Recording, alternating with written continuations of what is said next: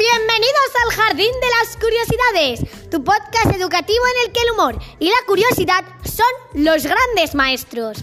Hoy, 14 de marzo, es el Día Internacional de las Matemáticas, que se celebra desde el año 2020, es decir, dos unidades de millar y dos decenas.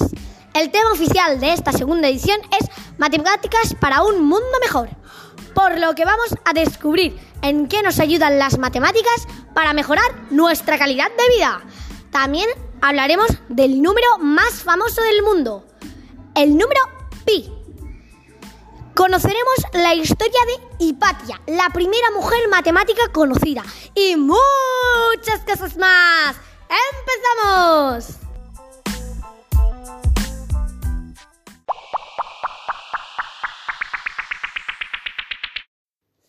Sucesión de Fibonacci.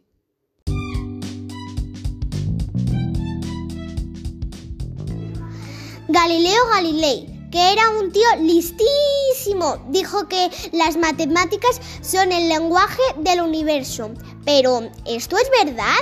Hay una serie de números que aparecen en muchas de las cosas que nos rodean en nuestro propio cuerpo, en la naturaleza, en las catedrales, en el cuadro de la Mona Lisa y hasta en la quinta sinfonía de Beethoven. Esta serie de números comienza con el 1, después van otra vez al 1, el 1 y para saber cuál es el siguiente número hay que sumar los dos anteriores y así todo el rato. Por eso el tercer número es el 2, porque 1 más 1 es igual a 2. Después va el 3, porque 2 más 1 es igual a 3. Y así hasta el infinito y más allá. Esta serie de números se llama sucesión de Fibonacci y mola mucho. Gracias a ella puedes entender por qué de tanta suerte encontrar un trébol de cuatro hojas, ya que el 4 no forma parte de esta serie. También puedes encontrar esta sucesión en tus propias manos. Tienes dos manos compuestas por cinco dedos que tienen tres falanges, menos el pulgar que tiene dos. Y si todos esos números forman parte de la sucesión de Fibonacci, pero hay más. Porque la longitud del metacarpo es la suma de las dos falanges que tienen encima. Y la longitud de la primera falange es la suma de las dos restantes. ¡Qué locura, verdad! Hipatia.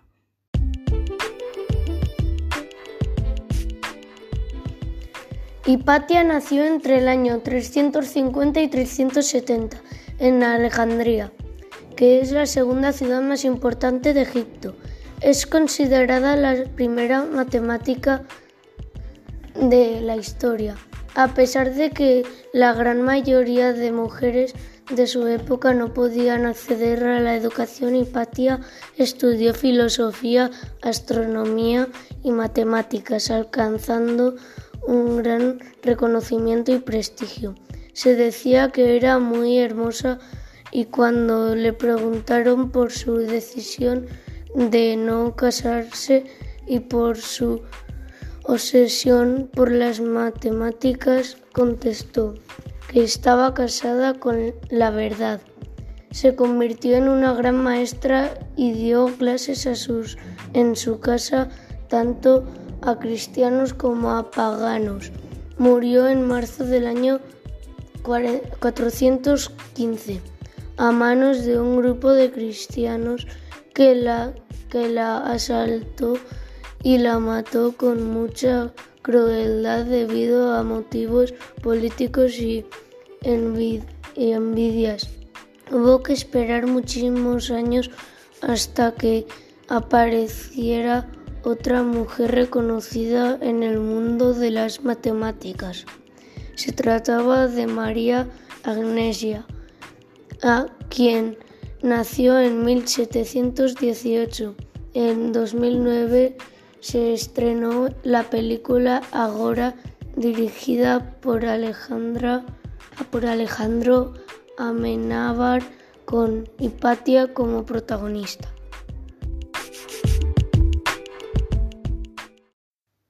El número pi.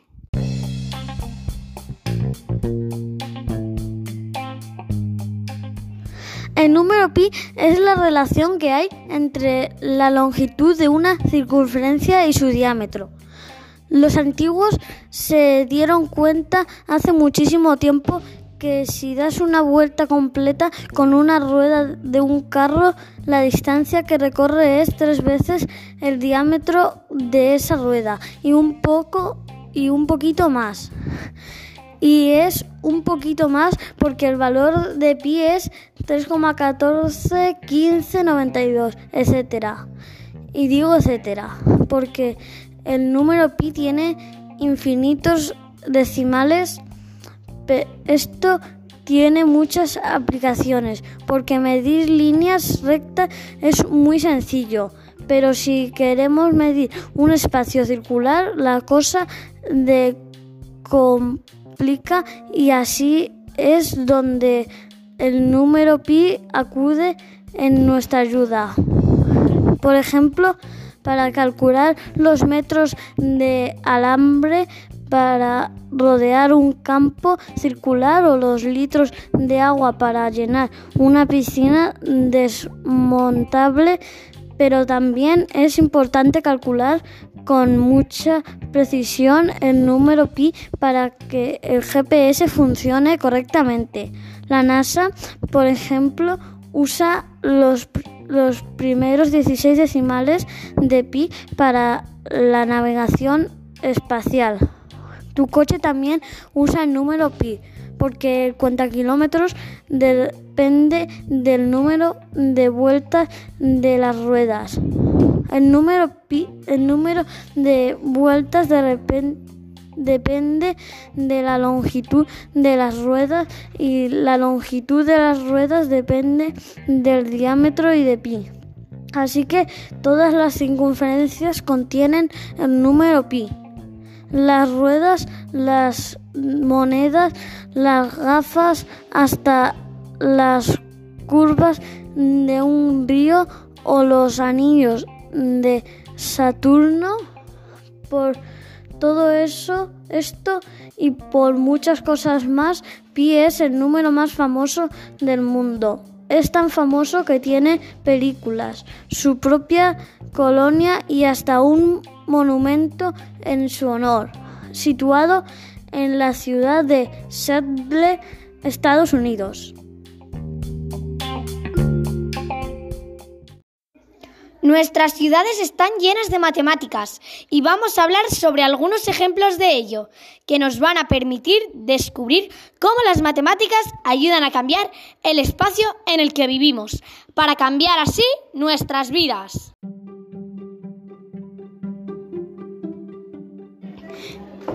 En nuestro mundo las ciudades cada vez son más grandes, por lo que organizamos el espacio supone un problema. Y ahí donde hay un problema, las matemáticas acuden al rescate. En este caso, la parte de las matemáticas que proporciona soluciones es la geometría. Así muchas ciudades modernas se diseñan como una cuadrícula, de forma que el espacio queda como un tablero de ajedrez. De esta forma, la distancia más corta entre los puntos se puede alcanzar de distintos recorridos. Por otra parte, la geometría también se emplea en diseños de edificios. Un gran ejemplo de ello lo encontramos en el Mercado Central de Valencia. Su planta es un polígono irregular de 14 lados pero en los dibujos de su suelo descubrimos unos elementos matemáticos y muy interesantes, los mosaicos. Los mosaicos son una obra hecha con pequeños fragmentos de piedra, cerámica o vidrio de diferentes formas, de que el sol solapen ni queden huecos entre ellos. El pabellón grande del Museo Central está pavimentado con un mosaico regular formado por hexágonos y el pequeño con uno formado por cuadrados. Así que la próxima vez que visites el Mercado Central de Valencia puedes además de comprar dar un bonito paseo matemático.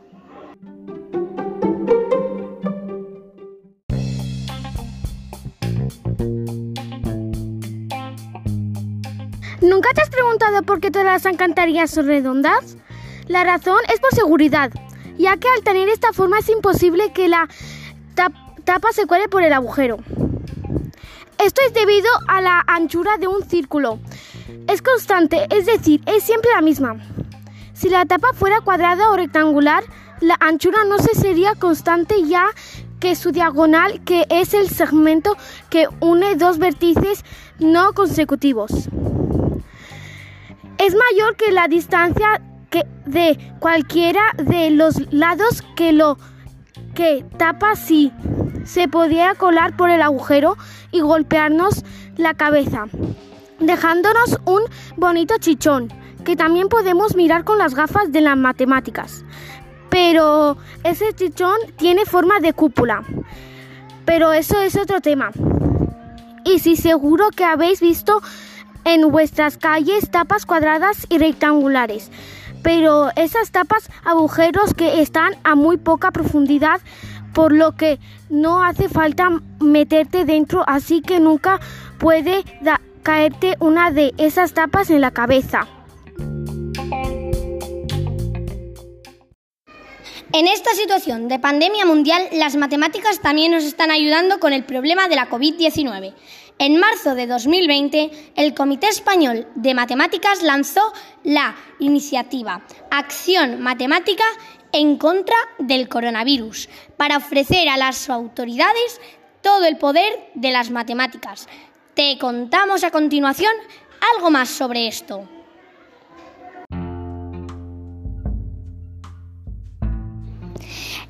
En esta pandemia provocada por el COVID-19, las matemáticas se usan para explicar la pandemia.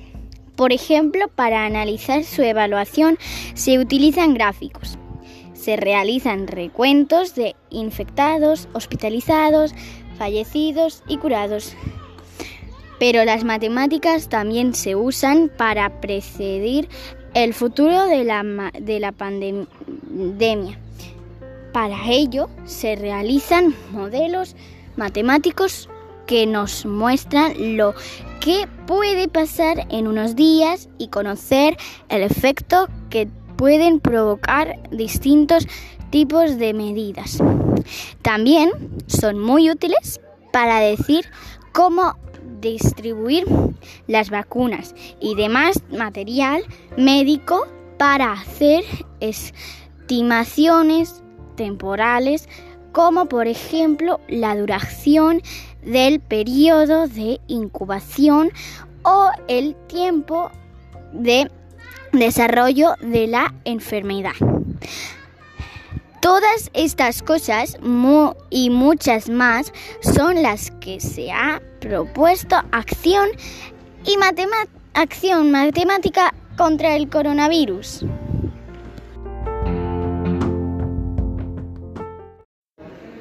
Las matemáticas no solo sirven para resolver grandes problemas como la COVID-19, también para aquellos pequeños problemas de la vida cotidiana, como los que te comentamos ahora a continuación.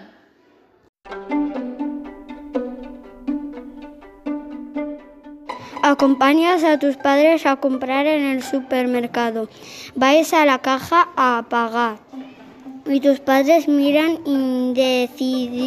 indecisos dos filas, una que tiene pocos carros, pero que están muy llenos, y otra que tiene muchos, pero van casi vacíos. ¿Cuál es la fila más rápida? Afortunadamente, como tú sabes matemáticas, rápidamente tomas la mejor solución, que es ponerse a la cola que tiene pocos carros, aunque llevan lleva muchas, muchas cosas. Esto es así porque donde más problemas pueden surgir es en el momento de pagar. Revolver en el cartera buscando el dinero en el lector no admite la tarjeta, etcétera. Por lo tanto, ir a la fila donde menos veces se va a producir el momento de pagar es la mejor solución. Y esto lo dice una teoría matemática que se llama teoría de las colas y que se utiliza en el aterrizaje de aviones para regular la congestión del tráfico en, en hospitales y etcétera. Además de explicar el universo o resolver problemas para hacer nuestra vida más fácil, las matemáticas también sirven para divertirse. Y es que si no existieran las matemáticas, no existirían los videojuegos o los dibujos animados, para que luego digan que las matemáticas son aburridas. Vamos a explicar esto un poquito más. ¡Vamos!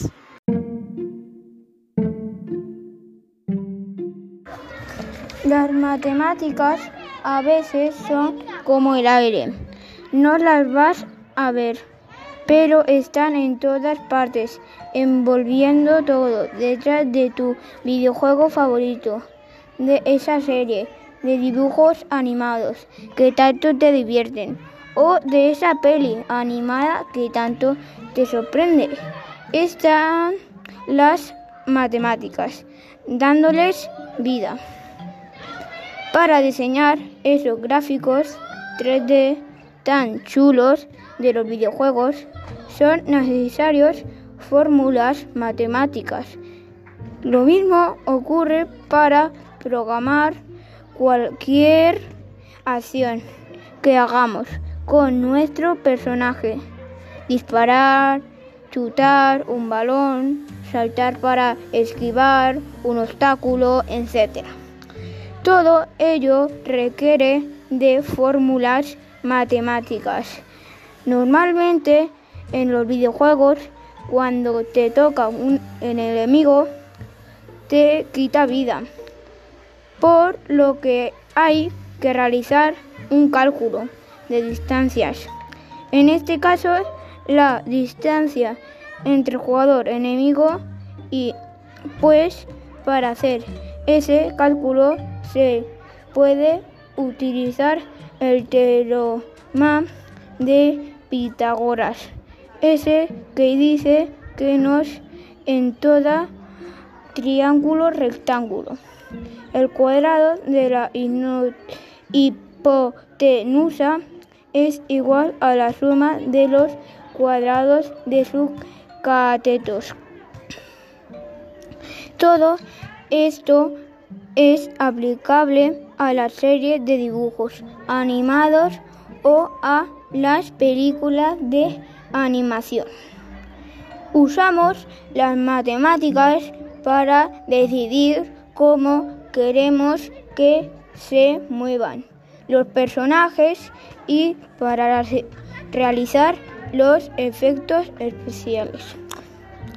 Así que, que antes que de decir que no te gustan las matemáticas, deberías pensártelo bien, porque igual resulta que te gustan.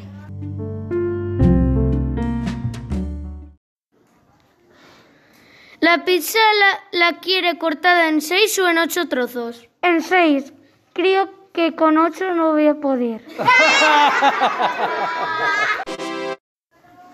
Van cuatro andando por la calle. Se encuentra con un dos y le dice... ¿Sabías que soy tu doble? A lo que responde el dos.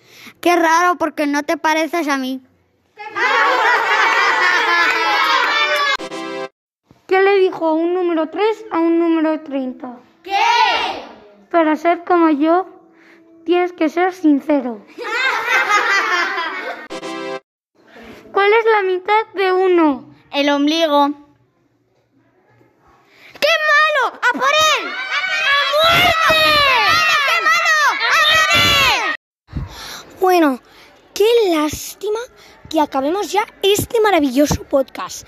Pero bueno, os voy a decir una cosa, que me prometéis que nunca, nunca, nunca vais a poder olvidar. La cosa es que nunca vais a poder dejar de estudiar matemáticas, porque no son cosas malas, son cosas buenísimas. Y ya sabéis, como os he dicho antes, que las matemáticas ayudan un montón a hacer videojuegos, dibujos animados y también en la naturaleza. En la naturaleza, si tú conoces las matemáticas, vas a saber estudiar y vas a saber hacer de todo, porque se vive mejor sabiendo matemáticas. Ya puesto que si me voy a un sitio y veo un árbol, un pájaro, en todo va a estar el número pi, las matemáticas, la serie Fibonacci, todo va a estar ahí, porque son matemáticas para un modo mejor de vida. Y acordaros, para estudiar matemáticas no necesitas nada, nada más que tu esfuerzo, tu valentía, tu alegría y saber ganarte la vida.